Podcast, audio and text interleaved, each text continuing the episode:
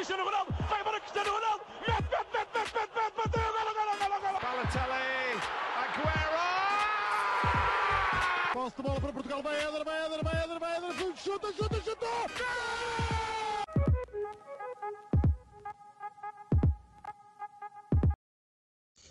Olá, sejam muito bem-vindos a mais um episódio do podcast dos Panenca. Estou acompanhado dos habituais Rodrigo Canhoto e Miguel Rocha. E é bom dizer que o Sporting é campeão nacional, pelo menos para mim, já tal como à semelhança do que fizemos no ano passado, um episódio só dedicado ao título do Porto. Este ano vamos fazer um só dedicado ao título do Sporting. E de, ao contrário do ano passado em que não conseguimos arranjar nenhum convidado do Porto, este ano trouxemos a Mariana do Sporting 160 para nos vir falar um bocadinho do título do Sporting. Olá Mariana, tudo bem? Olá, João, e muito obrigada pelo vosso convite. É uma honra estar aqui, principalmente com este tema do Sporting campeão. Exatamente. A Mariana, que também é a primeira convidada que, que trazemos, não, não foi a primeira que convidámos, porque também eram outros temas e achámos que este do Sporting se encaixava perfeitamente à Mariana. E, e também é sempre bom diversificar o nosso painel de convidados. A oficialização do título para convidar a Mariana. Era basicamente isso. Yeah, por acaso, é verdade, é verdade. Já... E assim completamos também o painel do Sporting 160, que é um podcast que eu gosto muito. E quer dizer, se calhar falta-nos o Tigas para vir falar de modalidades, para ficar sempre, Exato. completo. Mas pronto, como isto também é de futebol e também é um assunto à parte. Bem, começando aqui, decidimos começar pelo jogo do título e depois o derby e depois fazer um meio que resumo ou balanço do, do título em geral. Mas vamos ao jogo do título e aos festejos. Posso começar por ti, Mariana. Que é que achaste do jogo do título e como é que viveste esta coisa toda? Tenho a certeza que foi ou a roer as unhas ou agarrado à almofada. Não faço ideia, sei que todos nós estivemos muito nervosos, não é? Olha, eu uh, vou ser sincera, eu esta temporada acho que não houve nenhum jogo onde eu conseguisse uh, ver o jogo completamente tranquila, uh, completamente sentada e completamente calma. O jogo desta, da, passada terça-feira que, que nos deu aqui o, o Campeonato Nacional, eu estive aqui na dúvida se ia ver o jogo fora de casa, se ia ver o jogo em casa e acabei aqui por, por ver o jogo em casa. A verdade é que um, eu vi o jogo, estava a ver e a não ver, porque tinha todas aquelas emoções inerentes à possibilidade do Sporting vir a ser campeão. Um, e a partir dos 70 minutos, não me perguntes o que é que aconteceu no jogo, porque eu desatei a chorar e foi isso que eu vi, foi lágrimas até ao final do, do jogo. Agora, quanto, quanto ao jogo propriamente dito, uh, o Sporting jogou, jogou muito bem. Um, tive aqui algumas oportunidades uh, para marcar mais do que um gol. Acho, acho curioso que tenha sido o próprio Paulinho que tantas críticas teve uh, do, dos adeptos nos últimos tempos a marcar o gol da, da vitória e acho que foi importante para ele e para todos nós que isso, que isso tenha acontecido. Pá, foi um jogo onde o Sporting já sabia que, que teria esta, esta possibilidade, foi um jogo onde o próprio Amorim na, na conferência de imprensa uh, pré-jogo já tinha dito que sim, o Sporting é candidato ao, ao título de, de campeão nacional. Pá, e eles entraram com a, com a vontade e com o querer de, de, de conquistar esse, esse mesmo título. E lá está, uh, peca por, por não terem sido mais, mais golos, mas um basta para, para os três pontos e nós só precisávamos de dois. Exatamente, Mariana. Uh, Miguel, epá, neste dia, está tá bem que eu sei que tu foste para os festejos, que não vale a pena estar aqui a mentir, mas neste dia o Porto, pronto, ficou fora da corrida porque já não havia mais corrida nenhuma. Como é que viveste este dia? Bem, claramente que de uma forma menos aziada do que o Rodrigo, isso é, isso é certo. uh, é verdade, não estive bem nos festejos, estive nos pré-festejos, ainda vi o autocarro a chegar, porque estava lá ao pé da estrada de Alvalade. Um, e já se notava claramente o, o ambiente uh, que, que iam acabar por viver, isso aí é seria desolador se ao fim daquele dia o Sporting não conquistasse o título, porque pela quantidade de adeptos que estavam ao pé do estádio de Alvalade e, e toda a festa à volta preparada seria, seria chato no mínimo uh, para todos aqueles adeptos. Um, embora por outro lado, se calhar com o resultado que já sabemos do jogo do Clássico, se calhar não, mas por outro lado, se fossem campeões na luz, podia ter outro sabor também. Um, mas acabaram por ser campeões contra, contra o Boa Vista e jogaram bem, jogaram bem. Uh, concordo com a Mariana, tiveram mais oportunidades para marcar, uh, nomeadamente o Paulinho, ele, ele, marcou o único gol do jogo, mas também ele podia ter feito outros, como já aconteceu noutros jogos também. Um, mas foi, foi um bom jogo, foi um, um campeonato justo, uh, no fundo. E o Sporting já merecia ao fim de tantos anos, mas agora para o ano já, já não precisam de ganhar outra vez. Depende se houver Sérgio Conceição ou não, Rocha. mas, Rodrigo, és claramente o que ficou mais aziado do painel. Até de forma a que o Rodrigo apagou as redes sociais só para não te. durante ali dois diazinhos, só para não ter que levar comigo e com outros portuguistas que ele conhece a celebrar. Mas como é que. Como é que nem sei se viste o jogo, provavelmente não. Não. Mas como é que viveste este dia? Bem, desde já olá a todos. Também agradecer à Mariana por, por finalmente ter vindo cá.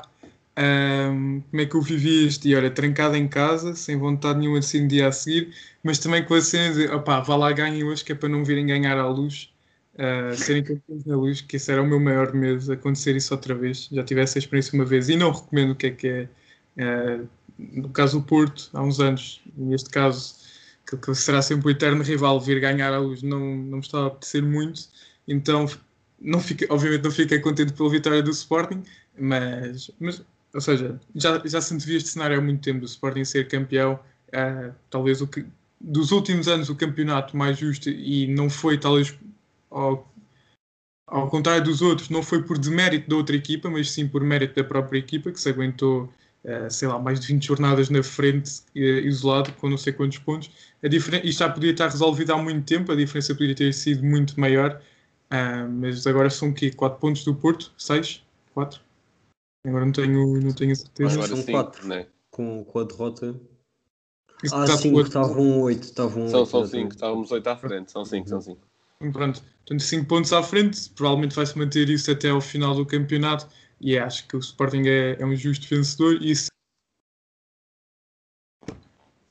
desativei aqui o microfone um bocado. Uh, uh, mas sim, como o Blanco estava a dizer, desinstalei Instagram, Twitter, ainda não voltei a instalar Twitter, mas pá, faz parte de mim, uh, independentemente de quem ganhar. Já está tudo mais calmo, já, acho que já podes. Já, tenho, já tenho Instagram, já posso, já posso voltar a meter. É vai, isto pelo menos tenho certeza que para mim e para todos os Sportingistas foi um dia de emoções muito fortes. Uh, cheguei a ver o jogo em casa com três amigos e depois fomos para os festejos com o máximo cuidado possível. E, e obviamente que depois também os festejos ficaram marcados por, uh, por coisas menos felizes, mas o dia era, é sobretudo alegria, é nisso que eu me vou focar. Uh, olha, em relação ao jogo em si, também pouco vi, olhava para a televisão quando ouvia assim, a malta de fora do estádio, que lá estava a ver o jogo, estava a ver em casa, mas minha casa é muito perto do estádio, portanto ouvia-se qualquer coisa, já não olhava para a televisão, porque se não tivessem gritado gol do lado de fora, sabia que não tinha entrado. Portanto, quando existia assim. E mesmo um... na transmissão da televisão ouvia-se os adeptos lá fora a gritarem. Um pouco atrasados, mas, mas ouvia-se. Exato, exato, exato. E, e, e, pronto, portanto, nem olhar para a televisão, sempre que olhava era, era o Paulinho a falhar oportunidades, tirando do gol. E depois eu até escrevi um artigo também sobre isso aqui para o nosso site, que é o porquê dos avançados do Sporting que renderem tão pouco individualmente em termos de gols. Depois também vos convido a irem ler. E, e pronto, depois quando o Sporting foi campeão, obviamente também deitei uma lágrimazinha ou outra, especialmente porque comecei a lembrar de pessoas que me tinham feito Sportingista e que, e que infelizmente já não estavam cá para ver este título e que tanto mereciam. E, e depois fui para os festejos aqui com a camisola inspirada em Mário Jardel, é a que eu tive a personalizar no dia anterior e, e acho que encaixou bem com o ambiente. Bem, agora vamos passar para um tópico que não encaixa bem com o ambiente, que é a análise ao derby, que pronto, coitadinhos. Levem lá qualquer coisinha. Rodrigo, já estás tão entusiasmado. Podes começar tu. Qual é, que é a tua análise ao derby e o que é que isto significou para os dois clubes? Uhum. Já quero deixar aqui uma, uma mensagem aos benfiquistas que disseram ah, tiramos invencibilidade ao Sporting. Não, os derbys não se vencem a olhar para o rival, vencem-se a olhar para nós. Ganhamos três pontos ao eterno rival, portanto é só isso que interessa. Se foi a primeira derrota do Sporting no campeonato, não me interessa, já eram campeões. Uh, falhámos o objetivo, gastámos 100 milhões de uma época, não fomos campeões, portanto, esta vitória, claro que é sempre especial, foi sempre ao Sporting, uh, mas estarem a dizer, ah, tiramos a invencibilidade, não me interessa. Uh, falando do jogo em si, uh, o Benfica claramente entrou uh, a jogar o triplo. Pela primeira vez, acho que posso dizer isto esta época. Foi uma primeira parte muito boa do Benfica, principalmente os primeiros 30 minutos. Mas à semelhança daquilo que foi acontecendo em muitos jogos, o Benfica, a partir do momento em que começa a ganhar, apaga completamente. E acho que o, o gol do Pote é um exemplo disso. A defesa do Benfica completamente a dormir. A defesa do Benfica que, a meu ver, teve muito bem, neutralizou bem o ataque, o ataque do Sporting, principalmente na, na primeira parte Uh, mas adormeceram completamente no, no gol do Pote. Uh, aquele gol deixou-me super instável uh, e desconfortável, e acho que o Benfica também. Uh, o Benfica não, não existiu na segunda parte, acho que posso dizer praticamente isto. Tem o penalti cometido pelo Mateus Nunes, num, num lance muito atabalhoado, a bola já ia sair, o Mateus Nunes falhou ali um bocado ao deixar-se antecipar pelo Grimaldo. O Sporting chega justamente ao gol, procurou o gol. É verdade que o Benfica poderia ter feito mais, Uh, lembro agora duas oportunidades do Grimaldo, uma delas tenta dar para o Seferovic, uh, noutra tenta o chapéu ao Adam. O Everton, numa falta batida rapidamente pelo Benfica, remata completamente ao lado. Uh, mesmo no final, o Adam tem aquela defesa espetacular com, com, os pés, mas que o Benfica poderia ter marcado antes, antes dessa defesa. Portanto, foi um jogo que acabou 4-3, que poderia ter acabado 7-5, 7-6. Era assim um, um, jogo, como estava a dizer o Helder com o TBTV, um jogo que parecia Oca, que aconteceu pouco tempo depois e também foi um, um jogo cheio de golos, teve de ir a penaltis. Um, mas pronto, acho que no final de contas a vitória é justa do Benfica. Um, e gostei muito de uma coisa que já não há muito tempo nos derbys, foi o fair play que existiu depois do jogo, depois do apito final. Jogadores como Coates e Darwin a falarem, a são da mesma seleção, o Pedro Gonçalves com o Diogo, uh, exato, com o Diogo Gonçalves e com o Gonçalo Ramos, portanto foi um bom momento de fair play, o Jorge Jesus e o Ruben Amorim também, uh, portanto acho que é isso também, principalmente temos tirado este derby, o fair play que existiu, que muitas vezes uh, eu próprio, como adepto, não contribuo para esse ambiente de fair play e acho que é algo que nós temos de mudar, porque este, este ambiente é que faz o futebol, para mim, o melhor desporto do mundo. Muito bem, Rodrigo, disseste coisas que se calhar muitos benfiquistas têm ouvir, pelo menos. É verdade, porque a época do Benfica não foi boa e parece que. E assim, vá, e nem é só os benfiquistas, é a maior parte do adepto de futebol assim mais emocionado tende a ter memória muito curta. Portanto, agora como ganhámos ao Sporting está tudo bem, não é isso, e tal como se, mesmo que o Sporting tivesse ganhado ao Benfica depois de uma época destas, eu ia dizer que não estava nada tudo bem, porque até as últimas épocas do Sporting não estiveram nada bem. Mas, eh, Mariana, eh, qual é, é a tua análise ao derby? Olha, eu não gosto de perder, uh, principalmente com o Benfica, nem a feijões. Estou a ser completamente sincera, porque acho que eles acabam por sentir exatamente o mesmo quando, quando o jogo é connosco. Um, o Sporting, o Sporting, o Amorim, que fez aqui uh, algumas mudanças no, no 11 inicial, e isso notou-se, o Benfica teve a primeira parte completamente sob, sob controle acho que uh, se disser que poderíamos ter levado cinco golos uh, do Benfica ainda na primeira parte, acho que não estou a exagerar. Uh, fizemos um penalti infantil. a equipa também, face a tudo aquilo que passou, face ao poder respirar fundo, também, também não se focou tanto no jogo como, como deveria. Lembro-me das palavras do Amorim no autocarro uh, ao Tiago Labreca quando disse já estou arrependido, eles deviam era estar a dormir e a descansar para, para o jogo com o Benfica. Uh, e a verdade é que acho que isso acabou por, uh, por tirar aqui um bocadinho o foco um, dos jogadores, o facto de já termos conquistado aquele que era uh, o nosso objetivo agora no fim, não era o objetivo inicial da, da temporada, mas que era uh, o nosso objetivo primordial uh, desde novembro, se assim podemos dizer. foi um jogo onde a segunda parte já acabou por ser aqui mais equilibrada. A entrada uh, do, do Palhinha trouxe aqui uh, um, um, pegar no jogo por parte do Sporting que, que nós precisávamos. Pá, e, e, foi, aquilo que, foi aquilo que o Rodrigo disse. Acabou com, com, com 4-3, mas podia ter muito bem acabado com muitos mais gols. Foi um grande jogo de, de futebol, acima de tudo. Acho que uh, quer Ada, uh, quer um, a defesa do Sporting teve ali momentos onde acabou por, por relaxar. Para ser muito sincero, acho que o Fedal ontem acabou aqui por fazer falta. O Fedal, que muitas vezes acaba por ser aqui uh, um patinho feio na, na, defesa do Sporting. acho que ontem. Boa noite. acho que ontem se, se notou um bocadinho a falta que, que, ele poderia, que ele poderia fazer. Acho que o Nuno Santos também foi importante aquele gol para, para ele, porque ele que já não voltava à titularidade, um, voltou à titularidade há alguns jogos atrás, teve aqui alguns jogos onde, onde não foi titular, alguns onde nem sequer entrou, acabou aqui por ter respeito à equipa que, que o formou e acho muito bem que isso, que isso aconteça. Agora, como diz o Rodrigo, aquele fair play que aconteceu foi uh, muito por culpa do, do estádio da, da Luz estar, estar vazio ontem. Acho que se lá estivessem os, os adeptos, o clima, a emoção, nunca deixa de ser um derby e a verdade é que os jogadores sentem isso, mas com a presença dos adeptos, com os cânticos, uh, com o gritar dos golos, com tudo isso, acho que, acho que o ambiente poderia não, não ter sido esse. Foi, acima de tudo, uh, um grande jogo de futebol, onde o Sporting esteve claramente a correr atrás do prejuízo na, na segunda parte e conseguiu aqui ainda um, ehm, marcar três golos Uh, ao Benfica, que também teve aqui a oportunidade para, para empatar o jogo. Pá, um, é um jogo onde acabamos aqui com a nossa invencibilidade, mas deixa-me eu dizer-vos antes de mais nada que uh, André Vilas Boas acabou o campeonato invicto com o Porto, sim, mas com 30 jornadas, não com 32. Portanto, o, o título da invencibilidade continua a ser uh, deste Fontel e de Ruben Amorim. Muito bem, muito bem. E, e, lá está, também tocaste também no ponto de, do fair play do Rodrigo, também é algo muito importante e também nesse ponto de invencibilidade, que eu também acho muito importante, especialmente porque agora vamos passar para o Rocha.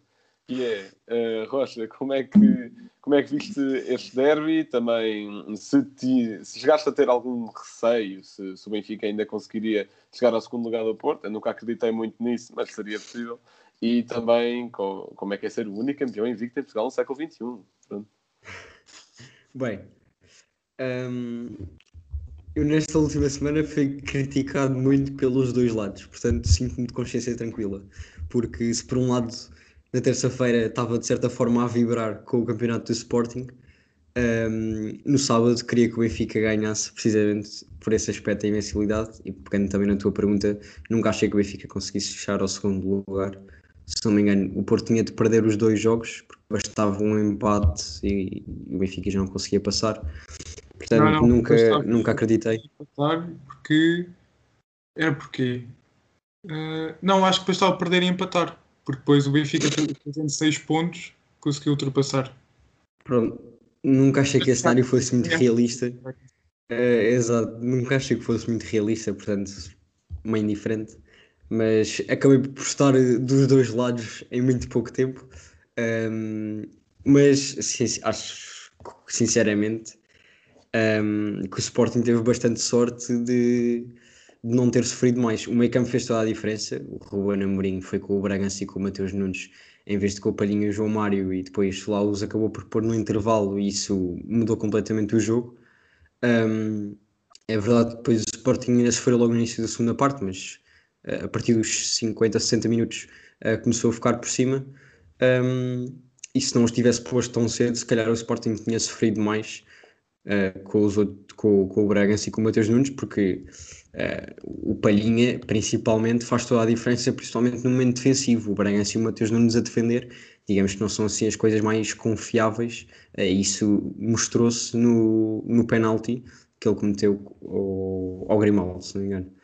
Um, Portanto, acho, mas sim, concordo que foi um, um, grande derby acima de tudo. Se calhar já não se via um clássico destes há muito tempo.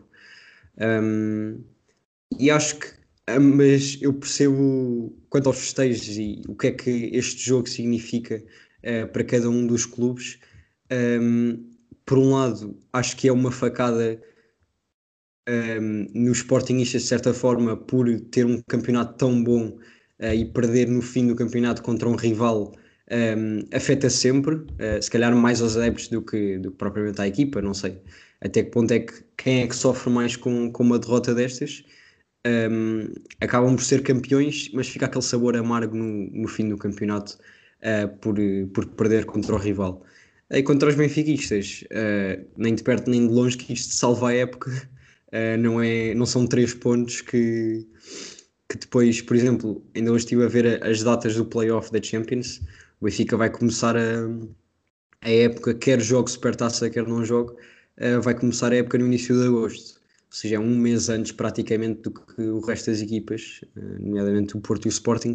Uh, e isso vai fazer toda a diferença e não são estes três pontos que vão apagar isso na próxima época. Portanto, claro que tem o direito de festejar, é jogar o melhor com o rival. É um jogo, pronto, para eles não acabarem o campeonato tão deprimidos, uh, mas, mas claramente que não salva a época. E... É uma prémio de consolação. Exato, é um prémio de consolação e mesmo assim ainda se calhar sabe menos do que isso. Mas se calhar podem imprimir num, num cartãozinho e pôr lá na, na próxima apresentação. Gostei especialmente da tua nota final, Rocha. Acho que, acho que até é bastante provável que aconteça. Mas relativamente ao jogo em si, acho que foi um jogo equilibrado. O Benfica dominou totalmente a primeira parte, mas acho que o Sporting teve mais por cima na segunda. E, e algo que até me espantou neste jogo é porque ao longo desta época não vemos o Sporting muitas vezes na necessidade de ir à procura do resultado. Portanto, temos aquela derrota com o Lasco, em que o Sporting, por exemplo, até o, o Rodrigo até me lembrou que o próprio Palhinha nem tinha jogado, portanto, também altera aqui qualquer coisa. Não digas isso, que isso é o meu argumento para seguir, pá. Está bem, tranquilo, tranquilo. Depois, uh, também temos aquele jogo em que perdemos com o Marítimo, mas aí também não digo que eles não quisessem ganhar, porque isso não acontece na disponível do Sporting, mas não vi, não é a garra de jogar contra um rival, é tudo uma outra coisa. E ontem viu-se um Sporting a necessidade de ir à procura do resultado e a dar até uma boa resposta. Conseguiu, uh, aliás, estava a perder 3-0, conseguiu marcar 3 gols, não ganhou porque, pronto, não, não era o nosso dia e o Benfica também jogou muito bem. E, e, acho que até vemos aqui uma possibilidade do Sporting ir à procura de resultados, acho que também vai ser muito útil na Champions. Obviamente que, foi o que o Ruben Amorim disse, o Palhinha não vai poder jogar todos os jogos para o ano e o Palhinha é o que sustenta aquele meio campo todo. Percebemos isso na primeira parte, em, pá, não digo que o Ruben deu o jogo ao Benfica, porque lá está, o Benfica também tinha as suas armas, mas acho que facilitou um bocadinho. Olha, é, tinha pá, tu... que a partir do momento em que o Tarap saiu, o Benfica deixou de existir. Pois, também. E, e por exemplo, é assim, eu não sou campeão nacional como treinador, mas pelo menos eu não me punha a, a fazer testes contra o Benfica quando ainda por cima é, o Sporting podia ganhar o seu primeiro campeonato invicto da história, se não me engano, acho que seria o primeiro. E é pá, está bem que o Marítimo não é o mesmo adversário do mesmo calibre que o Benfica, mas para a época existe para alguma coisa, existe para fazer experiências e acho que, e acho que seria melhor aí. Mas lá está, eu não sou campeão nacional e estou muito grato ao Ruben e tudo o que ele fez e espero que ele fique cá muito tempo. Outra coisa que também não correu muito bem para além do meio campo, acho que era a defesa. Acho que a defesa, especialmente na primeira meia hora, acho que o único que se viu um pouco foi o Inácio, apesar daquela falha, mas de resto, acho que teve muito mais presente até com o próprio Coates na primeira parte. Viu-se mais Coates na segunda. Pela primeira vez vi o Coates a ser comido daquela forma, com aquele passe do Everton para o, para o Pizzi. Não, é que ele tá, foi apanhado completamente desprevenido. E antes o Everton, acho que foi para o gol do Seferovic, o Everton partiu o João Pereira, depois veio o e veio o Inácio, depois passou para o Pizzi e foi, foi o primeiro gol, acho eu. Ou seja, nunca tinha, há muito tempo que eu não via a defesa do Sporting tão frágil como, como ontem. E há muito tempo que não via o Pizzi num jogo grande. Se é que alguma vez o vi. Na, acho que tinhas visto naquele 4 da Zelva lá, estás sempre a falar disso. Mas, uh, olha, lá está, por falar na defesa, Mateus Reis, meu Deus, e é pá, se percebo que o Fedal não, não, não, não pudesse jogar por estar suspenso, e isso ainda há nada a fazer, mas que se meta ao net, por amor de Deus, que também teve muito bem durante a época toda, mas, mas percebo, pronto. Foi um jogo algo atípico, também a maior parte dos jogadores estava aí nesse ressaca, por exemplo, tirando o Essu, que esse não pode ver, espero bem que não tenha bebido. E, e, pronto, foi parabéns ao Benfica. Jogaram melhor na maioria do jogo, mas acho que foi um jogo equilibrado que dava para prender para qualquer lado. Eh, e pronto, é isto. Agora, passando um pouco hum, ao lado de análise individuais de jogos, vamos passar mais ao balanço daquilo que foi o título do Sporting. E aqui agora vou começar pelo Miguel, que é qual é que achas que foi o principal fator para o título do Sporting? Sendo que com fator, pode ser treinador, jogador, o que quiseres. Eh, adeptos também, se quiseres mencionar.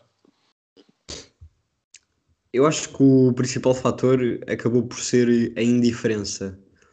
Um, a indiferença e a, a inexperiência. Um, porque é verdade que isso o Ruben Amorim já a época passada, quando, quando veio para o Sporting, uh, em vários jogos mencionou que o, nomeadamente no jogo contra o, contra o Porto, no Dragão, onde o Porto acabou por ser campeão, Ruben Amorim disse que eles precisavam, os jogadores precisavam destes jogos para, para aprenderem e para perceberem o que é era jogar contra um grande. Um, mas foi de certa forma essa, essa inexperiência uh, que fez com que, em alguns momentos onde nós que vemos futebol um, poderíamos pensar que o Sporting se podia ir abaixo naquele momento, uh, e acho que houve vários durante a época onde isso poderia ter acontecido, mas não aconteceu. Um, e, e, esse, e essa indiferença dos, dos jogadores e até do Ruben Amorim, porque de certa forma o Ruben Amorim tem uma grande carreira, mas uma grande carreira em período de tempo, mas é como jogador, não é como, como treinador, uh, e portanto são, são reações diferentes na, uh, como jogador e como treinador. Um, e, e, quanto aos jogadores, a maior parte era jovem, um, e mesmo os que não eram jovens não eram propriamente. Uh, como é que eu ia dizer? Eram eram jogadores que estavam ali por outra razão. Uh, o Coates vinha de uma época muito difícil, com muitos autogolos. Um, veio o Neto para a defesa, que é um jogador em fim de carreira, uh, e veio para ajudar o Sporting.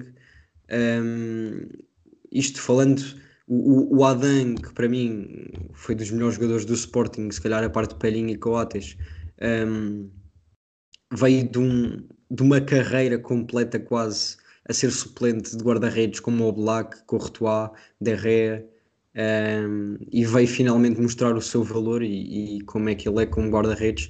Ou seja, isto foi um conjunto de, de situações em que uma parte uh, tinha tudo para mostrar aos adeptos o que é que valia e outra não tinha nada porque estava no início de carreira. Ou seja, não havia aqui propriamente jogadores um, que estivessem ali só por estar. Eles tinham, tinham uma razão. Um, e os jovens estavam a aprender, e foi precisamente isso que o Ruben Amorim disse em vários jogos, uh, e a verdade é que eles foram, foram aprendendo.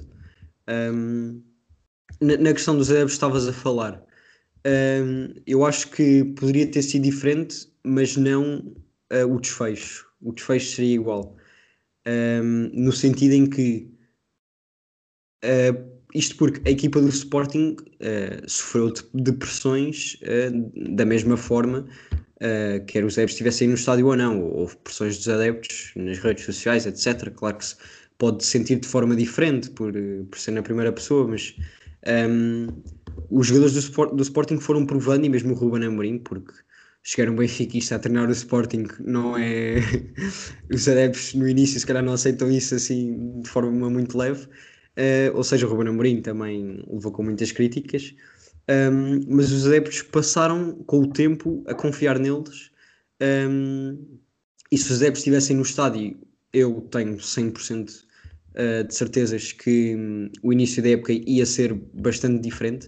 Uh, é verdade que já foi atribulado com, a eliminação contra o Lask, um, mas mesmo para o campeonato poderia ter sido, poderia ter sido mais pesado. Uh, mas a forma como os jogadores iam jogar e o treinador ia encarar o jogo não ia ser diferente. Uh, e lá está, uh, com a juventude do, de uns uh, e a experiência de outros, a pressão acho que não ia acabar por fazer, por fazer muita diferença. Portanto, foi. Estava tudo, tudo alinhavado para o, para o Sporting ser campeão. Um, e acho que foi uma junção de vários fatores que levaram a que isso acontecesse. Muito bem, muito bem. E Rodrigo, qual é que tu achas que foi o principal fator para o título do Sporting? Bem, acho que claramente Ruben Amorim, não, não, não se pode dar mérito a outra pessoa, claro que são os jogadores que estão lá, mas desde logo pelo discurso dele, não é? Ou seja, não criar expectativas de ok, agora estamos à frente, mas podemos ser ultrapassados a qualquer momento. Ou seja, não dar expectativas e isso depois era uma coisa que me irritava imenso que era quando o Sporting dava 10 pontos à frente e eu perguntava ao Blanco, então, já são candidatos ao título? Não, não, jogo é jogo, não sei o quê, portanto era uma coisa que me irritava imenso. Um, mas claramente esse discurso que ele teve. Não eras foi... o único, Rodrigo. claro que esse discurso foi muito importante porque ainda há poucos anos o Sporting teve a época 15-16 e não vou dizer mais que se calhar é o facto do Blanco.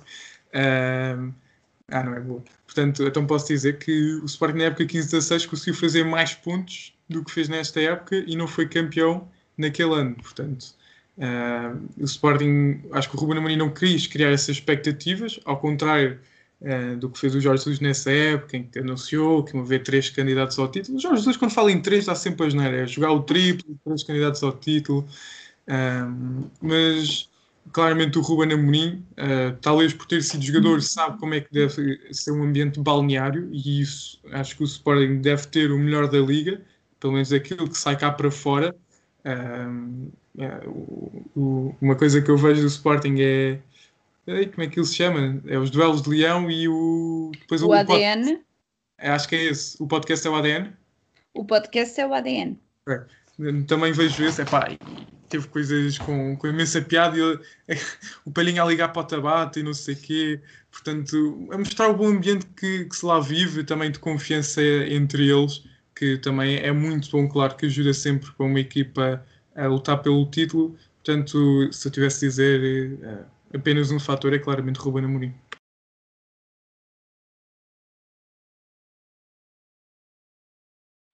Muito bem, e é um fator totalmente válido. Uh, Mariana, qual é que foi o principal fator para o título do Sporting? Olha, eu acho que o principal fator foi exatamente o contexto. Um, o contexto de termos um treinador que percebe que tem que ser feito um trabalho trabalho continuado uh, numa equipa que o ano passado acabou em quarto lugar do campeonato. Um, tem que ser feito um trabalho continuado para formar aqui estes, estes miúdos da, da formação que, que tanto têm, têm crescido. Uh, tem que ser feito um trabalho continuado em termos da comunicação, porque ele não poderia nunca uh, dizer quando estava com 5 pontos de avanço que era candidato ao título e depois, quando tivesse 10, ah, agora agora já 10, já sou uh, candidato ao título de, de, campeão nacional. Acho que o Amorim, assim, é o principal fator uh, deste, deste mesmo título. Foi um treinador que chegou, pôs a trabalhar a equipa, que uniu este grupo, porque lá está, eu tenho 29 anos quase e não me lembro nunca de um balneário do, do Sporting ser, ser tão unido, trabalhar tudo em prol uh, do, mesmo, do mesmo objetivo.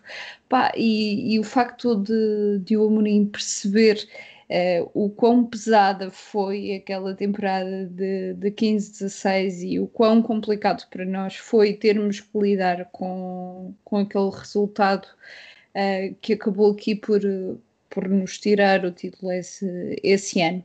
Um, ele percebeu que o caminho tinha que ser mesmo este. Era só quando faltarem três pontos é que o Sporting poderá ser candidato ao título. Obviamente, João, eu e tu provavelmente já sabíamos que, que queria acontecer, já acreditávamos que iria acontecer, mas a mentalidade de, de, de pensar e de refletir e do jogo a jogo, e não te esqueças que ainda tens jogos complicados, e não te esqueças que ainda vais uh, jogar com o Boa Vista, ainda vais jogar com o Nacional, ainda vais jogar com não sei quem. Pá, é, é, a questão de os campeonatos eh, não se ganham em, em jogos grandes. Nós não ganhamos o campeonato com, com os empates com o Porto uh, e com, com os jogos com, com, o Benfica. Nós ganhamos o campeonato porque fizemos um trabalho continuado. Uh, o jogo onde marcámos mais golos, e corrijam-me se eu estiver errado, até creio que foi o jogo com o Guimarães, onde ganhámos 4-0. Um, de resto, não tivemos assim uh, goleadas uh, que nos mostrassem que e, com, Sporting. E, e, e antes, do jogo, antes desse jogo com o Vitória fora, também ganhámos o Tondela em casa 4-0. Pronto, exatamente. Exatamente. Pá, e basta um gol, basta um gol para ser campeão e o jogo de terça-feira foi prova disso mesmo. Uh, a questão é que não precisamos de, de, de, ver grandes goleadas, precisamos de ver futebol que, que resulte. E acho que o Amorim, nesse aspecto, uh, conseguiu, conseguiu mostrar que é fiel às suas ideias, independentemente de tudo aquilo que as pessoas possam dizer, ele mantém-se focado naquilo que quer e nos jogadores que quer e sabe perfeitamente qual é o jogador ideal para, para a posição ideal.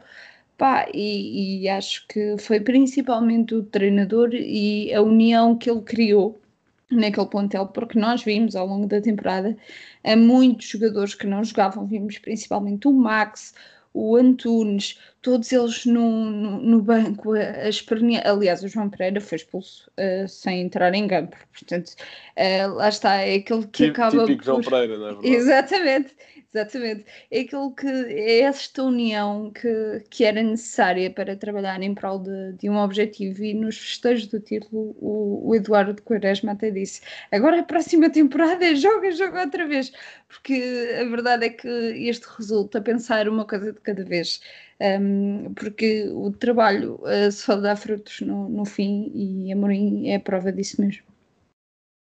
E lidar com o Edu e com o TT também não deve ser fácil. Exato. Claro, os, os, os backstage e ADN de Leão e N de Leão, tudo o que puser o Edu e o TT à mistura vale 100% a pena ver, garanto-vos. E, e, pronto. E se eu tivesse de escolher um fator, lá está, eu acho que isto foi uma junção de fatores, como o Roger tinha dito. Uh, posso pegar nos adeptos, posso pegar em contratações-chave, também foram feitas no início da época, por exemplo, do Pote e do Nuno Santos. E no início da época disse que os negócios, e ainda acho hoje, os negócios foram maus. Os negócios em si acho que é mau. Mas uh, as contratações em si foram muito boas. E posso pegar nisso, posso uh, pegar também na própria comunicação do clube, que melhorou muito ao longo da época também, com os backstage, com o duelo de leão, com o ADN, etc. Acho que ajudou muito. Até temos, pronto, este exemplo não é relacionado com o futebol, mas até temos o exemplo do, do Geirinhas a desafiar o Eric Mendonça. Ele tatuar, não é tatuar, é rapar o cabelo aqui atrás com o símbolo do Sporting, se fosse campeão da taça da Liga. E, e, e, e, e isso contribui também para a unidade dentro do clube, para a união. Mas eu acho que o principal fator é claramente Ruben Amorim, porque foi ele o obreiro disto tudo. Para mim, o Ruben Amorim é, é, é team manager, é treinador, é diretor desportivo, é tudo. O Ruben Amorim é tudo, é um bocadinho o Bruno Fernandes fora de campo, o Bruno Fernandes também fazia tudo, porque na altura também não tínhamos assim treinadores nada espetacular. E, e, o Ruben Amorim faz tudo, esta tal ideia do jogo a jogo, como já disseram, também foi muitíssimo importante, a redução de expectativas, também para, para também não, não abalroar os miúdos de pressão, o que também achei muito importante. Obviamente que, se calhar, a partir de um certo ponto, eles começam a sentir essa pressão, porque é impossível. Por muito que o Amorim diga que é jogo a jogo, eles olham para os adeptos, olham para as recepções, olham para a tabela da Liga, olham para o tempo em que o Sporting já é campeão e acusam isso. Mas acho que sem Amorim seria mil vezes pior. Foi como o Rodrigo disse, o Jorge Jesus só criava expectativas e, e, e, lá está, e perdemos esse campeonato com um recorde de pontos que lá, mais uma vez, não vamos fazer este ano, já não chegamos lá, uh, no máximo ficamos um ponto atrás, e daí ver essa questão de como apenas a, a, comunicação de um treinador pode fazer a diferença, porque a tática chegou lá, fizemos 86 pontos e o Benfica fez uma época estupenda também. E, e, e depois, só que a diferença é essa tal comunicação, que, que acho que também foi muitíssimo importante para o Sport ser campeão este ano.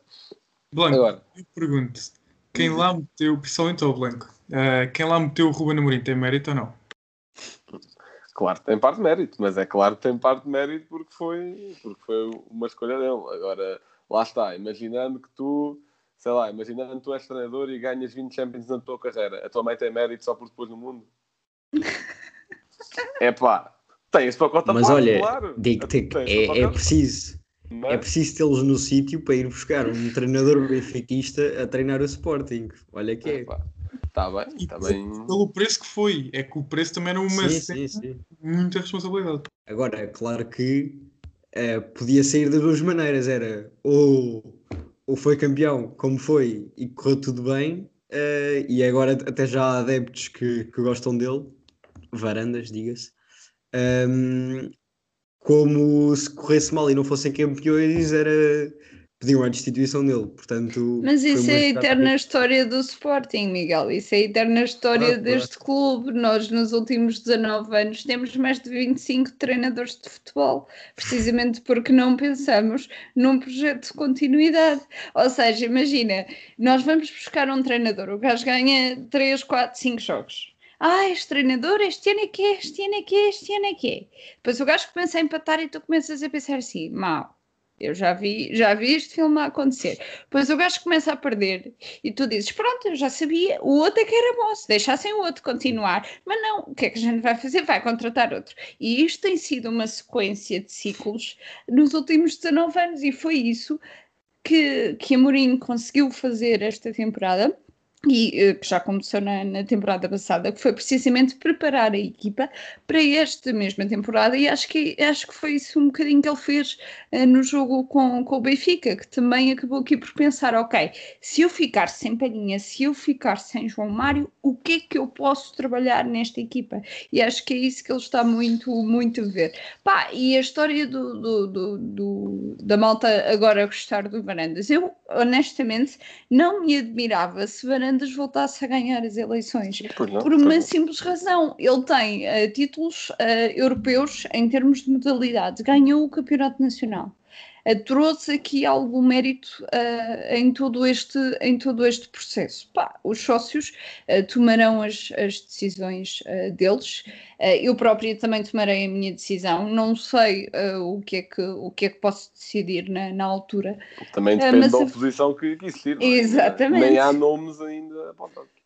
Haverá, haverá, eventualmente haverá, mas, mas lá está, falta um ano, falta um ano, menos de um ano já para, para o Sporting entrar aqui em, em processo de eleições. Pá, e, e, o João que teve, que teve na rua, uh, eu não sei se tu chegaste a ouvir, mas havia muita gente a dizer as eleições ganharam-se hoje. Uh, portanto, é possível que isso aconteça assim, porque isso é a eterna história do Sporting. Não me espantaria nada, sim. Não e aliás, o que o adepto quer é títulos, não é verdade? Exatamente. E ganhar o título campeão nacional 19 anos depois é um grande trunfo. Mas voltando aqui também à coisa. Desculpa ter desviado com Não, não, não, estás ótimo, estás ótimo, que a malta também gosta de ouvir falar sobre isso. E porque a malta quer o sumo, né? Quer o sumo e a polémica. E Mariana, qual, qual é que achas que foi o jogo mais decisivo deste campeonato? Qual é que foi aquele jogo que tu começaste mesmo a acreditar este ano? Pá, eu vou ser sincera, eu uh, fiquei muito nervosa no, no jogo da, da, primeira volta com, com o Benfica uh, e quando o Mateus me marca aquele gol, eu fiquei a pensar assim, ok, isto, é que isto normalmente a história acontece ao contrário. É que normalmente um, nós é que estamos muito próximos de, de, de, chegar ao gol e depois levamos com o gol e depois acaba o jogo e depois pronto. Pá, e, e, e ver esse jogo um, a mim fez-me começar a acreditar, ok, isto pode mesmo acontecer, isto vai mesmo acontecer. Mas uh, depois de, de, tantos jogos que, que já correram um, depois disso, acho que aquele jogo onde me, finalmente me caiu a ficha de o Sporting vai ser campeão nacional foi o jogo com o Braga. O jogo com o Braga, onde um, eu vi o Sporting a jogar, foi aquilo que o Porro disse no, no próprio ADN, expulsaram um, ficaram lá 10. E esses 10 trabalharam tanto como se não, para que não se notasse a falta daquele que, daquele que foi expulso. Pá, e só isso fez, fez a diferença. Portanto, não consigo escolher só um jogo, tenho que escolher dois: o jogo com o Benfica na primeira volta e o jogo com o Braga, um, que, que provaram que, que esta equipa estava a trabalhar para, para isto acontecer. Muito bem, muito bem. Boas escolhas. Uh, Rodrigo, qual é que que foi o jogo mais decisivo nesta campanha da Sporting?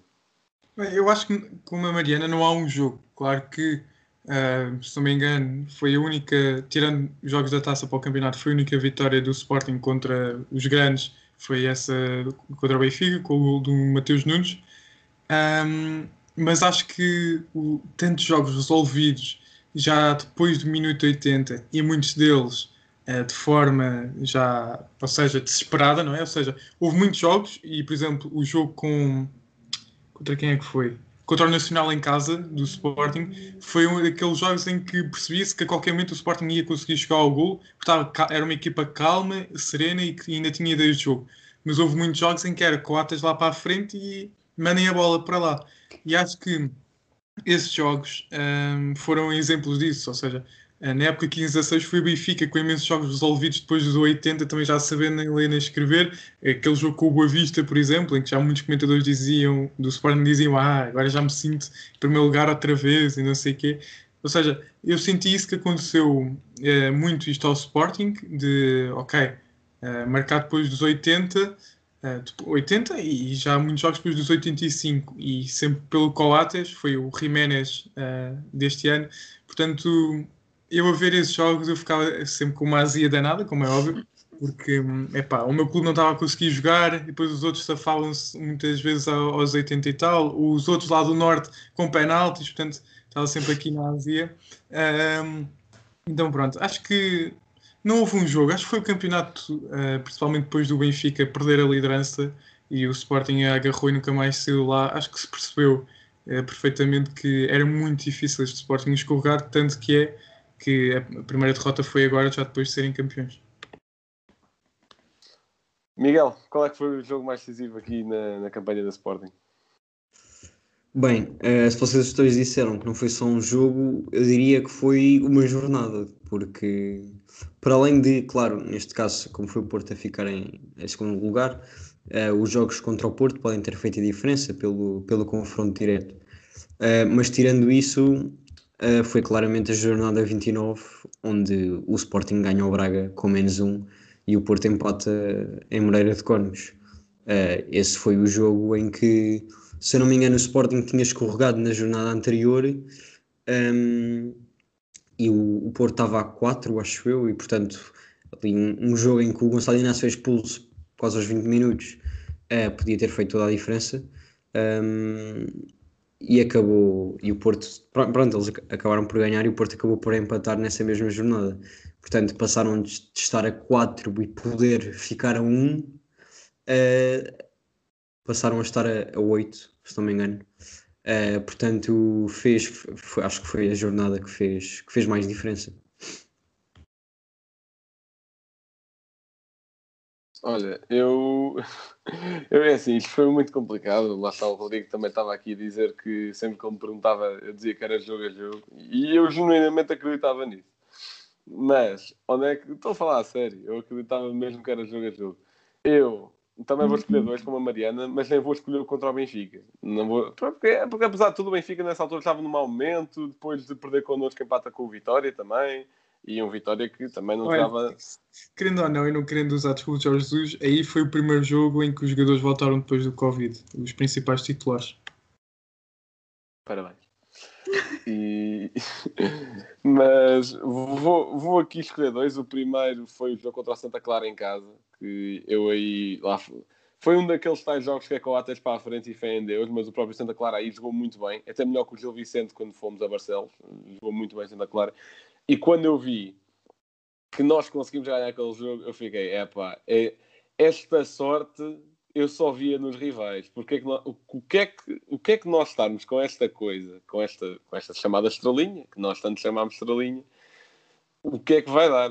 Que, não, que para, nós é, que para nós era estrelinha, mas que se fossem os rivais era garra, dedicação, ambição por ganhar aos 90. Mas, mas nós Atenção, era estrelinha. claro, claro. E foi uma coisa que o Ruben Amorim sempre disse e que eu concordo. A estrelinha, e que nós falamos aqui, a estrelinha proc- procura-se. Agora também, também acontece. E o Sporting, e o exemplo disso foi o jogo de ontem, foi o Sporting mesmo estando a ser goleado, como estava a ser, não desiste e vai à procura do resultado. Agora, a estrelinha acontece, mas o Sporting também tem mérito por a encontrar. Eu sei, eu sei. Só que era essa dualidade de critérios que eu achava interessante também na comunicação social portuguesa. Mas pronto, esse foi esse tal jogo contra o Santa Clara em casa e o segundo foi o jogo com o Braga. Quando, quando nós conseguimos ganhar o Braga nas circunstâncias em que foi, como a Mariana já disse, eu achei, tem de ser este ano. Se não for este ano, nunca mais é. E, e, e aí é que eu tive 100% de certeza que íamos ser campeões, apesar de ainda termos uh, uma deslocação ao Vila do Conde, que, era, que, era, que é difícil, apesar de termos o jogo com o Benfica, eu achei mesmo que fosse aí. Agora, Rodrigo, posso começar o próximo tópico por ti, que já que estavas tão entusiasmado por falar sobre isto há bocado, quem é que para ti é o jogador mais importante desta equipa do Sporting? Bem, eu acho que tem de ser Palhinha, uh, a meu ver. Mais decisivo Coates, mais importante Palhinha. Uh, exemplo disso foi o jogo com o Lasca, em que levam 4 a 1, onde toda a gente começou logo a meter o porro na fogueira, mas depois uh, o porro saiu muito bem de lá. Um, e acho que pá, é o mais e importante. Que para, além é claramente... do porro, para além do porro, eu também meti o Adam na fogueira, por causa daquele livro. Portanto, tu não gostas é de espanhóis, não é, Blanco? É verdade seja dito. Não, não, uh... eu, não, eu não tinha reclamado muito do porro, eu tinha reclamado era mais do Adam. Quem é que tenta adivinhar um livro como, é que, como se fosse um penalti? Não, o Blanco estava traumatizado com, com o Rezé. Exato. Meu Deus.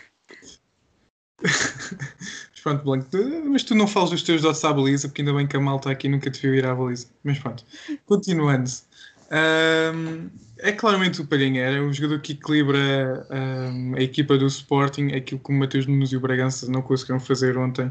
eh, foi o que o Palhinha conseguiu fazer, que é permitir a subida dos alas sem comprometer eh, a defesa. O Palhinha ocupa aquele espaço muito bem. Portanto, se alguém conseguir arranjar esse mapa de calor era excelente, que eu aposto que o mapa de calor do Palhinha certeza que vai cair muito para os flancos, porque ele fecha muito ah, esse- esses lados quando os alas sobem. E portanto acho que é o Palhinha. Ahm, o Blanco já está à procura no sofá score. Ahm, o Palhinha fecha muito bem. Se- para mim, se tivesse de haver um jogador da liga, é claramente o Palhinha, mais constante. Acho que nunca. Ele até conseguiu superar os castigos, não é? Conseguiu jogar todos os jogos. Ahm, mas é, é claramente o melhor jogador do Sporting, a meu ver, e aquele que o Sporting vai. Cá está, ou seja, eh, presumo que aquele seja um meio campo defensivo. Isso foi, isso foi nos últimos jogos ou ao longo da época? Acho que ao longo da época.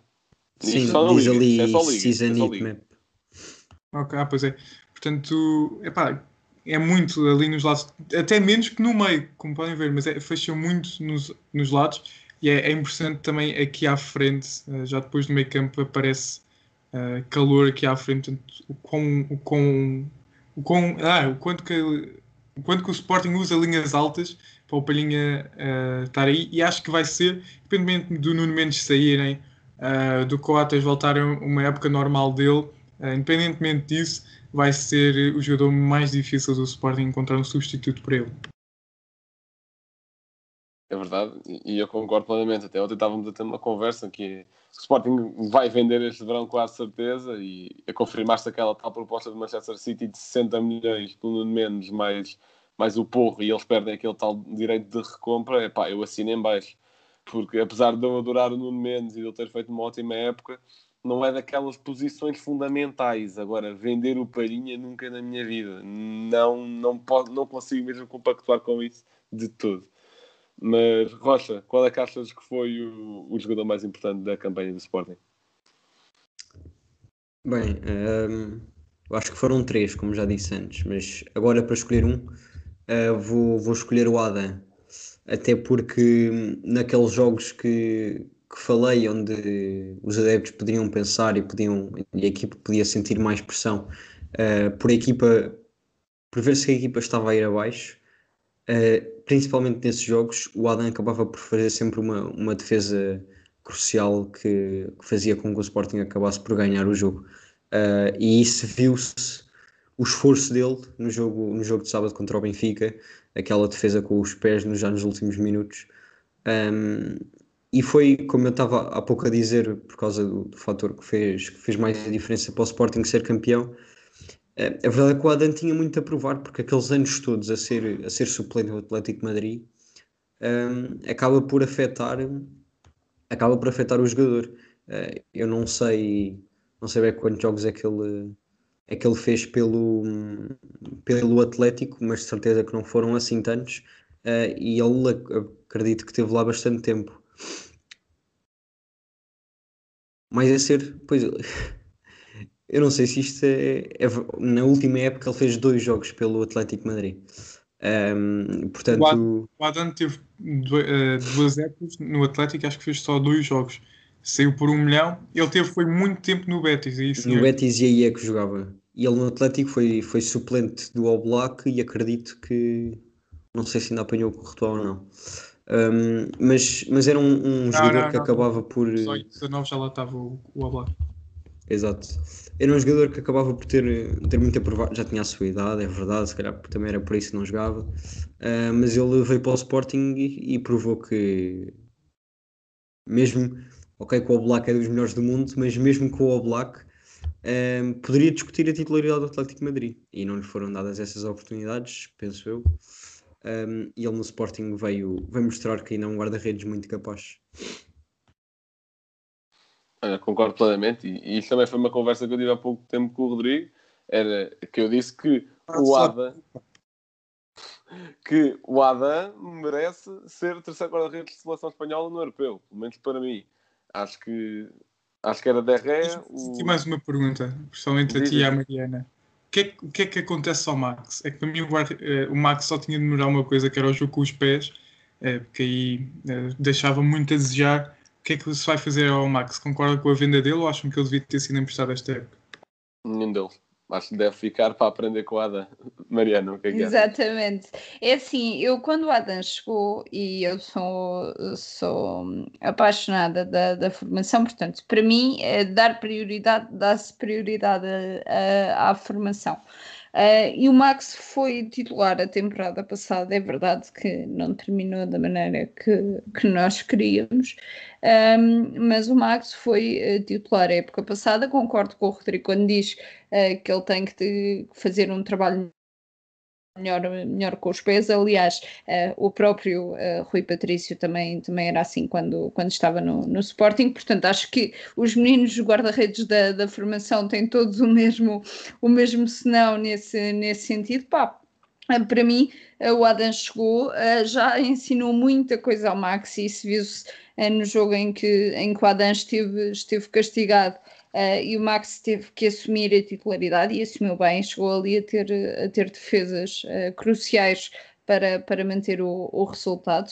Um, acho que sim, ele deveria ter, deveria ser emprestado, mas acho que ele ainda tem uh, muita coisa para, para aprender com o Adam. Um, o Max custa-me não lhe dar oportunidade para, para ele poder crescer mais, mais no Sporting, enquanto a, conseguir jogar e conseguir ter, ter estes resultados, acho que é, está mais do que visto que, que é o titular indiscutível. Agora, se por um lado tenho a oportunidade de emprestar o Max para ele poder voar, por outro tenho a oportunidade de ter é, uma continuidade de, de aprendizagem nesse sentido, e acho que, acho que neste momento o Max face ao estatuto uh, do ADEM face ao facto também de, de ele ter trabalhado com, com guarda-redes incríveis que também o fizeram crescer a ele uh, para se tornar neste, neste homem uh, enorme que é e que defende aqui esta, esta baliza de uma maneira incrível, acho que, acho que é importante uh, mantê-lo, porque o próprio Adam aprendeu com isso, portanto o Max vai aprender com isso e quando chegar à altura, esperemos que ainda faltem alguns anos uh, do Adam sair e terminar a carreira, o Max estará completamente seguro para substituí-lo. Exatamente, exatamente. Uh, Mariana, o teu jogador decisivo é o Adam ou tens outra escolha? Olha, eu tenho vários.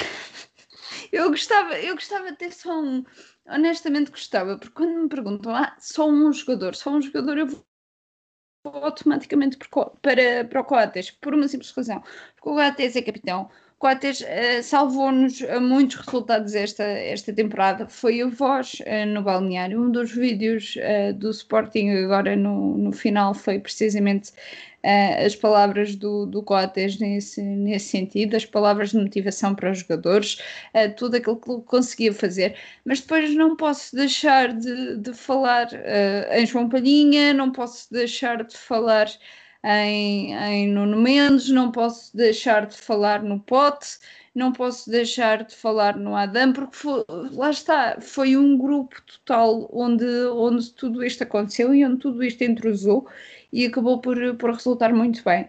Se tivesse que escolher só mesmo um, só mesmo um, epá, eh, como o Rodrigo já escolheu o Palhinha, eu acho que vou um, ehm, aqui pelo lado do, do Miguel e vou acabar por escolher o Adam também. Então isto vai ser interessante porque vai ficar 2-2, porque eu vou escolher o Palhinha e a prova disso foi o derby de ontem. É que sem Palhinha o Sporting fica uma equipa totalmente diferente e, e apesar disso, também. Que é uma coisa que se calhar o adepto em geral também tem, mas eu tenho especialmente, que é aquela paixão por jogadores que vão tudo em campo, que, que se for preciso, até se esgotam totalmente. Exemplo, até tivemos até há pouco tempo o exemplo do Valverde do Real Madrid que saiu de um jogo quase sem conseguir respirar porque estava sempre a correr de um lado para o outro, porque o Valverde é um E o assim. Neto, quando jogou com, com, com o tornozelo uh, completamente uh, lixado, se me permitem a expressão e desculpem, mas não, lá está, não, quando, não. Ele jogou, quando ele jogou com, com o tornozelo assim, acabou também por, por demonstrar um bocadinho, eu quando vi a questão do, do Valverde lembrei-me lembrei logo disso. Sim, exatamente, exatamente. Até me faz lembrar um pouco, pronto, é óbvio que também não podemos comparar a qualidade do jogador, mas o próprio Petrovic, quando joga a final da Taça da Liga contra o Porto com o nariz partido, pá, mostra alguma dedicação, isso é verdade. E dedicação para mim já é, já é metade para, do trabalho para um jogador ter algum mérito. Aliás, o Rodrigo está-se a rir, mas o próprio Petrovic deve ter feito o jogo da vida dele a jogar a central contra o Atlético. por Exatamente. E, e pronto, isso é porque é uma razão que eu gosto muito do Palhinha, é a garra que ele deixa em campo, que faixa todas as bolas, vê que, por exemplo, tem uma linha para defender, não é verdade? Vê que o adversário vai passar, não passa não e faz um carrinho que se acerta por acaso no tornozelo do adversário e o gajo já foi à vida. Mas eh, é assim, é essa dedicação e também pela importância que ele tem no meio campo do Sporting. Mais uma vez, viu-se isso ontem, que sem palhinha fica algo muito complicado e acho que o Amorim também quis meio que passar essa mensagem para cima, não é verdade? Precisamos de alguém suplente, senão isto vai acabar mal, que ele não pode jogar sempre. E até tivemos a sorte daqui o homem das marmitas não, não se ter lesionado durante esta época. Eh, pronto, teve aquela situação do Covid, é verdade, mas não se ter lesionado a sério, porque senão estava muito complicado. época, numa fase decisiva. Pois, exato. E não ser lesionado eh, dessa forma, em fases decisivas, em fases finais de época, aí é que seria, pelo menos eu acho que seria o descalabro total. Basicamente, o Mas- esforço e a dedicação do Palhinha levaram à glória do Sporting. É, Que lindo! é- Já sabe, já sabe o lema do Sporting e tudo, sim senhor. Exatamente. Já fui muitas De- vezes alvo. Muitas vezes. Fui quê? 5, 6 jogos ano passado, época passada. De- Pá, apanhaste logo uma boa época, mas sim, se calhar já foste mais, a, se calhar já foste mais vezes alvalado do que à sinto- luz. Eu vi, eu vi os três penaltis do Coates contra o Rio Ave. Sobre Mediterrâneo. Eu também. Passando aqui para o último tópico, eh, vamos aqui fechar com o Rocha a começar o tópico, pode ser. Eh, que é quais é que são os próximos objetivos da equipa do Sporting? Eh, olha, eu diria que é hum, serem competitivos. Acho que esse é o, o principal objetivo, porque não vão ser campeões todos os anos, nem o Porto nem o Benfica o são. Ahm, não vão ganhar a Taça Portugal todos os anos, não vão ganhar a Taça Liga todos os anos, ah, mas se calhar o objetivo pode passar por ser hum, irem à Champions todos os anos. Ah, portanto, acho que pode ser o principal objetivo, isto também dependendo, porque pode ser relativo, não é? Se daqui para muitos anos eh, o campeonato português conseguir continuar a ter 2 barra 3 lugares para a Champions, eh, o objetivo se calhar vai ter de ser um pouco mais do que ir só à Champions. Um, mas ir à Champions já é um bom objetivo um, e eu diria que o segundo é não ficar novamente 19 anos sem ser campeão.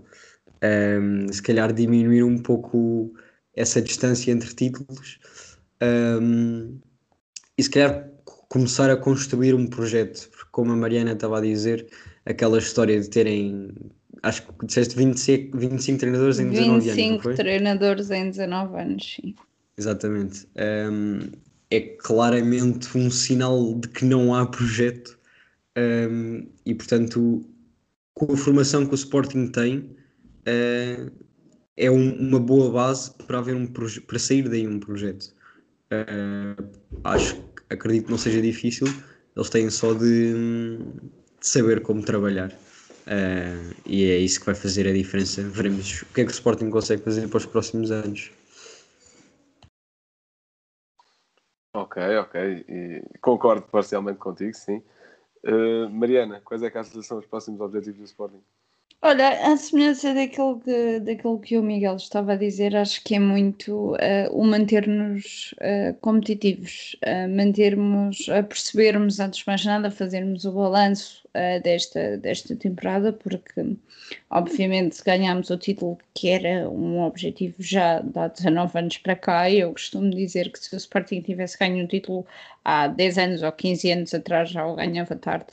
Um, e acho que é muito acho que é muito por aqui que, que tem que ir é o balanço uh, de tudo o que correu bem e o que é que, que queremos continuar a manter um, na próxima na próxima temporada uh, e é o facto de, nos, de, de conseguirmos uh, manter-nos competitivos face uh, também aqui ao facto de o Amorim ter um estilo de jogo que não vai mudar. Não vai mudar, ele não vai abdicar do, dos três centrais, não vai abdicar dos alas, não vai abdicar de um ponta de lança como o Paulinho, não é? Até porque o Paulinho gostou um, aquilo que custou deu-me deu o gol do título, portanto, só por aí uh, está pago. Está pago.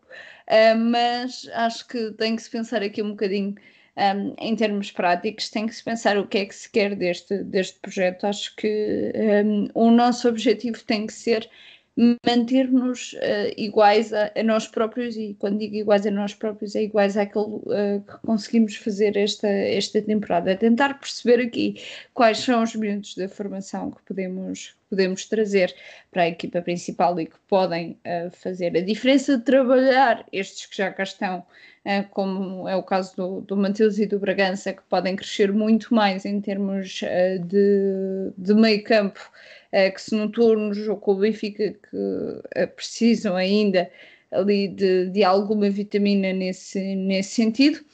E depois tens a questão de, de querer uh, como objetivo ir, ir à Champions, porque é isso uh, que acaba por, por nos trazer dinheiro. E eu tenho um objetivo pessoal que é manter o Amorim o máximo tempo possível. Eh, porque não vai ser fácil. É um treinador que já chamou a atenção uh, na Europa uh, e no mundo, e acho que o Sporting tem de ter aqui a consciência que quando a Mourinho sair, o projeto tem que continuar. Eu só quero que ele continue durante muitos e longos anos e que faça um bom trabalho, como, como fizeste este ano, que isso é o mais importante. Bem, muito bem. Rodrigo, Quais é são os próximos objetivos do Sporting? Bem, eu acho que vou aqui por um olhar menos ambicioso, não que o vosso tenha sido muito claro, claro que era utópico dizer que o Sporting tem de lutar para ser campeão todos os anos, não, até porque vão haver baixas no plantel, uh, desde logo a saída do Nuno Mendes, vamos ver quem é que o Sporting vai buscar, mas começando pelo princípio, em primeiro lugar acho que o Sporting tem que equilibrar as contas rapidamente, para não acontecer aquilo que aconteceu ao Porto e ter de vender jogadores que ainda estão muito no início e por um preço uh, bastante baixo. Sabemos que o Sporting tem bastantes dívidas, tem de as pagar. Inclusive, o Ruben Amorim já está pago ou não? Isto agora não é gozar, é mesmo sincero. Não, será pago nos próximos, será pago nos próximos tempos uh, e o mesmo vai acontecer aqui com, com o Paulinho. Aliás, o Braga fez um negócio uh, onde nós, salvo erro, uh, eu depois posso confirmar esta informação, mas creio que só vamos começar a pagar Paulinho no próximo ano ou seja, não é eh, no próximo ano, na próxima época, a partir de setembro da, okay. da próxima época, creio que é isso. Grande negócio Mas do Braga. Como... É já com o dinheiro da Champions. É já com o dinheiro da Champions. É isso, é isso. Uhum. Mas pronto, acho que há muitas coisas para pagar, inclusivamente uma nova prestação do Sporar, porque o Sporting conseguiu a qualificação para a Champions, então isso acrescentou, não é, Blanco, mais 6 milhões, ou o que é que foi o negócio do, do Sporar. Portanto, há, há muita coisa para sim, sim, sim há muita coisa para pagar e, portanto, o Sporting tem de vender e tem de aproveitar esta época, não estou a dizer para vender o plantel todo como o Benfica faz muitos anos, só para conseguir lucro, não, tem de vender o suficiente para conseguir equilibrar as contas, no menos vai ser uma ajuda uh, e alguns jogadores têm um alto salário uh, e que eu acho que é verdade que o Fedal chegou a esta época, mas acho que hum, estar a tirar espaço, por exemplo, ao Edu, que acho que é um central de muita qualidade, onde vir mais da, da, da base do suporte na formação, acho que, epá, acho que poderia. É verdade que o Fedal foi importante, deu alguns gols decisivos ao Sporting, mas acho que está na altura de. É verdade, teve cá uma época, mas acho que pode ser assim em grande. Acho que pode ser um caso a, a explorar, porque acho que também o salário dele não é assim propriamente baixo. Portanto, acho que aqui este é o ponto número um, é equilibrar as contas. Ponto número dois, lutar o máximo possível para ficar no, nos dois primeiros. É claro que estar a lutar pelo título seria muito bom e o Sporting tem, neste momento, condições para isso, porque, a meu ver, tem projeto neste momento. Portanto, eu acho que tem capacidade de lutar para ficar nos dois primeiros. Vamos ver também como é que o Benfica e o Porto se apresentam na próxima época, porque uh, é muito bonito pensarmos só em nós, mas muitas vezes as coisas não acontecem como nós planeamos. E os outros clubes. Por exemplo, eu este ano pessoalmente esperava um Benfica muito melhor do que apareceu, não esperava um Sporting tão competitivo e, e aconteceu exatamente o contrário do que eu esperava. Portanto, temos de ver como é que os outros clubes vão aparecer, porque o Benfica vai ter de vender. Uh, talvez o Benfica, a meu ver, parece que não vai ser campeão para o ano. Portanto, o Jorge Jesus vai, vai ser um autêntico fracasso nestes anos. Mas falando do Sporting, é, é aquilo que vocês disseram: ser competitivo e garantir todos os anos a, a chegada à Champions. Bem, eu acho que vou fazer um bocadinho a junção do, dos, vossos, dos objetivos de todos vocês, porque aqui à semelhança da Mariana, eu acho que a prioridade é manter o Ruben Amorim eh, de qualquer forma, a ferro e fogo. Eu acho que ele tem a de ficar, porque ele, é, ele não é cara do projeto, ele é o projeto todo, porque ele, quando chegou, é que começou esse projeto. Só que também vejo aqui muita importância de, de, equilibrar contas, e o Rodrigo também pegou nessa questão, e, e acho que é muito importante, uh, mas acho que é ao equilibrar contas e ao uh, manter a Morim, que, e aliás, isso para mim foi das coisas que me deu mais felicidade, para além do título na noite de terça-feira, foi dizer que o Amorim fica, ele a dizer que fica, uh, e acho que é através desses dois fatores que se consegue chegar ao objetivo do Rocha, que é manter-se competitivo, tentar ir à Champions dos anos, o máximo possível, e, e acho que é assim que, que, se, que se torna o Sporting uh, uma equipa mais constante no, no primeiro e segundo lugar. Bem, estamos a chegar ao final de mais um podcast e, como sempre, o Blanco tem um facto. Bem, eu fui buscar alguns factos mais referentes ao, ao, ao derby em si. E os que eu fui buscar foram os últimos jogadores que tinham bisado uh, no derby na luz a contar para a Liga. Pelo Benfica, Oscar Cardoso, em 2010-2011, que adorava marcar o Sporting. E pelo Sporting na luz, na época 5-6, Lietzen, que também era um jogador muito bom. E até acho que foi ontem que vi um tweet a dizer que o Paulinho a distribuir bola é o Lietzen, a finalizar é o Pongolo. E acho que é um, acho que é um bocadinho por aí. Uh, Miguel, o teu momento cultural. Diz isso, Rodrigo? Eu estava a dizer que o Cardoso era ao contrário de um touro. Um touro vê vermelho e irrita-se, o Cardoso via verde e pá, e transformava-se. Está bem. Miguel, o, o, teu momento cultural. Bem, eu vou fazer aqui a minha homenagenzinha ao Sporting. Um, e claramente que eu não vi isto, mas eu vídeos dois minutos do Sporting ainda sou capaz de ver, mas este já tem demasiado tempo para eu ver. Um, mas é o, o, backstage do Sporting, somos campeões, tem 26 minutos, portanto. Um, já ouvi falar muito bem dele e concordo e acho que este fator da comunicação fez toda a diferença também para ligar os adeptos com, com a equipa. Uh, e basicamente, penso eu, vendo fora, uh, que este vídeo é basicamente o culminar mais do lado dos adeptos, ou seja, todos os momentos que os adeptos foram vendo ao longo da época uh, acabaram no, no campeonato. Portanto, deve ser interessante. Bom, Rodrigo, o teu emplastro. Bem, o meu emplastro é claramente o melhor jogador do Sporting esta época. Estou a falar de Vitorino Antunes, que na época 2007-2008 foi emprestado à Roma, onde realizou nove jogos. Uh, depois a Roma comprou, emprestou ao Lecce, fez 10 jogos. Roma depois emprestou uh, ao Leixões, emprestou ao Livorno, emprestou ao Panionios, deve ser qualquer coisa assim, e depois ele foi para, para o Passo de Ferreira, onde depois foi para o Málaga, Dinamo, Retafe e agora Sport. Não fazia ideia que ele tinha passado na Roma para cá. Mas lá está, Vitorino Antunes está onde quiser, porque Vitorino Antunes quer, pode escolher. E, e é assim. E é assim. Bem, chegamos aqui ao final do episódio. Agradecer mais uma vez à Mariana pela sua participação. Obrigada falar, eu, meninos. Para falar deste, do campeão nacional, no fundo. Uh, também dar parabéns às outras equipas para ter, ter deixado o campeonato interessante. E, e pronto, e é isto.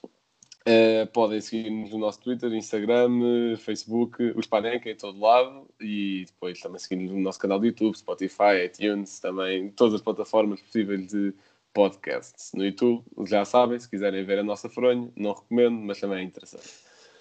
Uh, muito obrigado por terem ouvido e até à próxima.